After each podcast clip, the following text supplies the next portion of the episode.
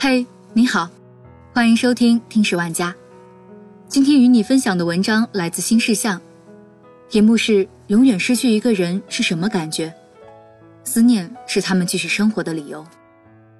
我想先给你讲几个关于思念的故事。很多时候我们会觉得想一个人到极致会很难熬，放不下一个人也很痛苦，但我们往往不太会意识到，思念也是一种力量。一个人的思念可以有多深？深到有时候，因为这一份牵挂，我们才感到更有力气继续往前走下去；深到能让我们跨越生死的边界。三月八号，马航 MH 三七零就整整失联五年了。看完下面这些故事，你会发现，有些过往，有些回忆，永远不应该被放下，因为我们正是靠着他们活下去。桃花开的时候，我们成的亲。河南省洛阳市偃师南部山区，一名名叫宋炳月、七十二岁的老人，用十一年时间，在荒山上种了一整山的桃树。二十岁刚谈恋爱时，妻子曾跟他夸过，村口的桃树开了花很美。结婚后，他就在自己家种了一棵桃树。当年桃花开的时候，我们成的亲。老伴儿喜欢桃花。家里桃树开花的时候，他都笑了。但妻子三十五岁就患病去世了。之后的二十年，老宋一个人把孩子拉扯大，直到三个孩子都结婚成家，他开始实施自己的计划，承包了葬着妻子的那片荒山，盖了座简易窝棚，开荒种桃树。十一年过去，老宋已经在这片荒山上种了近三百棵桃树。每年春天桃花开的时候。他都相信妻子一定能看到，会喜欢。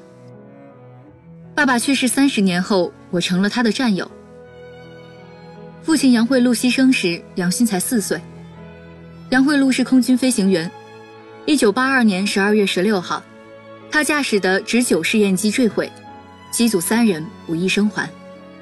父亲生前曾被选派去法国参加飞行培训，回国时特意给杨欣带了巧克力。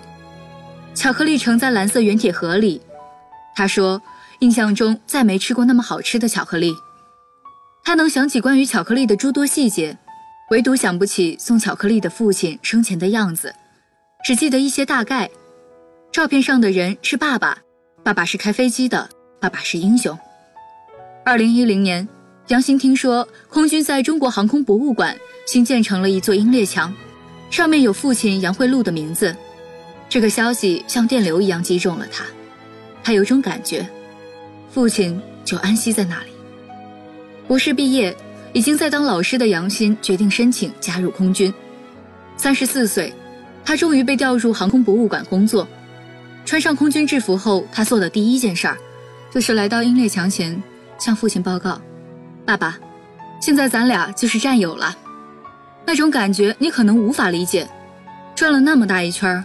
我终于和父亲离得那么近了。一座根本没接线的电话亭和三万多通不给思念之人的电话。日本 NHK 电视台在三幺幺大地震五周年时，拍摄了一部纪录片，叫《风之电话亭》，讲的是在日本大水町有一座奇怪的电话亭，里边的电话没有接线，但五年时间里，从这里拨出了三万多通电话。地震时，仅仅三十分钟内，十三米的海浪就毁掉了这座海边小城，八百六十一人死亡，四百二十一人至今失联或失踪。电话亭所在的位置地势高，没被水冲走。陆陆续续开始，有很多人都来这里打电话。有人很坚定，一位头发花白的老人打给地震中失踪的儿子时，电话上我说的很严厉，一定要回来。一定要早点回来，我不会死心，再过多少年也不会死心的。有人有条不紊地汇报新生活，一位奶奶带着两个小男孩，来给消失在海啸中的爷爷打电话：“喂，爷爷，身体好吗？三学期过完我就四年级了，真快吧？提凤明年也是二年级学生了。”弟弟接着哥哥说：“大川爷爷，我的作业全都做好了。”还有呢，大家身体都很好。奶奶说，老公之前最大的愿望就是看着孩子们长大，如今他们很健康的长大了，有人还不太敢面对。一位中年母亲总是和另外两位妈妈相约而来，朋友鼓励了她好多次，才终于走进电话亭。在电话里，她哭着跟儿子说：“每次有车子开过，我就觉得好像是你回来了。”有人很内疚，虽然自己并没什么错。一个中年男人在电话里哽咽，新家建好了，可爸妈海英、依晨都不在了。原谅我，原谅我没能救你们。也有人劝过他，忘记吧，放下吧。他说，的确很伤心。可是如果我因为难过，就试图把家人的事遗忘。那还有谁来证明他们曾经生存过呢？所以我到死也绝不会忘记。还有个中年男人，拿起话筒就沉默了好久，最后说了一句：“孩子他妈，你在哪里？快点回来吧，好寂寞呀。”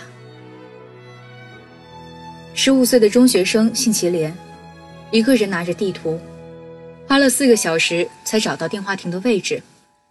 拿起电话，第一句说的是：“爸爸，我们全家四个人都在顽强努力。”他爸爸是个卡车司机，地震那天临时换班，去海边的路上失去了音讯。现在连和妈妈、弟弟、妹妹一起生活，一家四口全靠妈妈推销保险为生。洪太太说：“每年一到这个时期，有人就会说已经过去五年了之类的。”但是对我们而言，那只是过去了五年。初春的时候，一家人又一起来了电话亭，林被哥哥推着走进去，一开始是尴尬的不知说什么好。沉默了一会儿，他哭着说：“请原谅我常说爸爸身上好臭。你曾经答应给我买的小提琴，我自己会买的。中医时喜欢的杰尼斯明星，现在还是没变。在此之前。”小林从来对爸爸的事绝口不提。挂完电话，妈妈说：“还有一位中年妇女拨通了自己家里的电话，却一句话也没有说。五年前，她的丈夫和房子一并被海啸冲走了。后来的日子，所有的大事儿都得自己一个人决定了。现在，她在另一个城市的一家土特产店打工，因为业绩低迷，店铺即将停业了。”他也不知道以后该如何安身，一个人在旧公寓里住着，但每天回家开门都会说：“我回来了，孩子他爸。”他的先生是位打鱼人，从前先生总是一边饮酒，一边认真地听妻子诉说各种烦恼。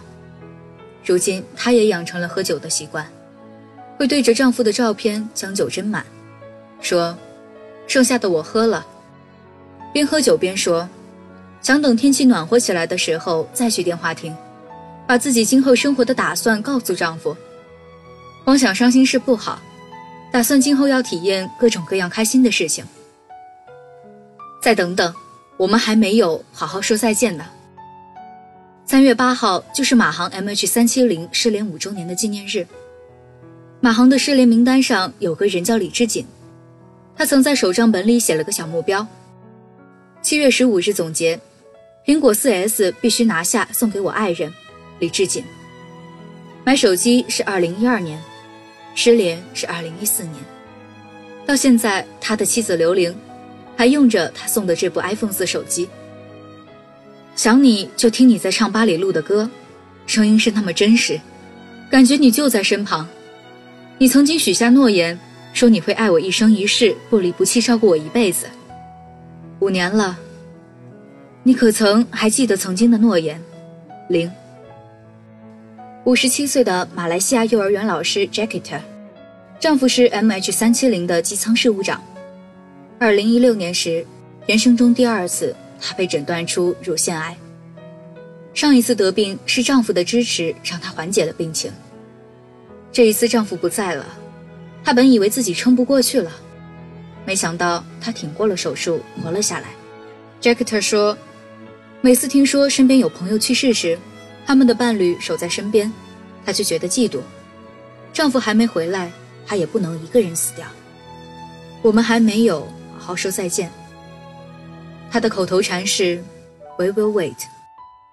好了，这就是今天的节目，感谢您的收听，我们下期再见。